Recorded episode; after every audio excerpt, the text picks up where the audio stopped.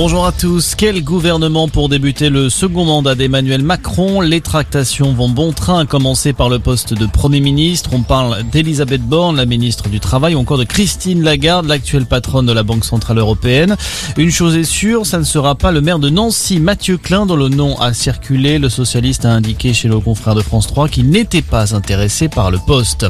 En attendant, la bataille des législatives est déjà lancée avec cette nouvelle main tendue d'Éric Zemmour à Marine Le Pen. L'ancien journaliste lui propose une alliance en vue des élections de juin prochain. Pour le moment, le Rassemblement national ferme la porte. Pas d'accord en vue, a indiqué Jordan Bardella, le président par intérim du RN. De son côté, Valérie Pécresse fait les comptes après la claque reçue au premier tour et un score en dessous des 5%. Eh bien, la candidate des Républicains a déjà reçu 2 millions d'euros après son appel aux dons pour rembourser ses frais de campagne. Nous sommes encore loin du compte, a reconnu Valérie Pécresse dans une vidéo diffusée cet après-midi sur son compte Twitter.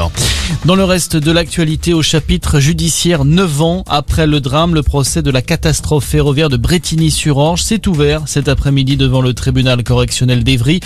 Cette personne, on le rappelle, avait perdu la vie et plus de 400 autres avaient été blessés dans le déraillement du train Paris-Limoges en juillet 2013.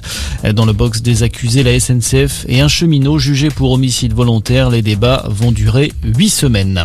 L'inspection générale de la police nationale saisie après la mort de deux hommes hier soir sur le pont Neuf à Paris. Ils ont été tués par des tirs de policiers après un refus d'obtempérer au volant de leur voiture. Les circonstances sont encore floues. La piste d'un trafic de stupéfiants est à l'étude selon une source proche de l'enquête. Et puis il y a du foot ce soir avec la fin de la 35e journée de Ligue 2 et Toulouse qui peut valider sa montée en Ligue 1 en cas de victoire à domicile face à Niort. Coup d'envoi 20h45. On se retrouve très vite pour un nouveau point d'actualité. Très bon après-midi à tous.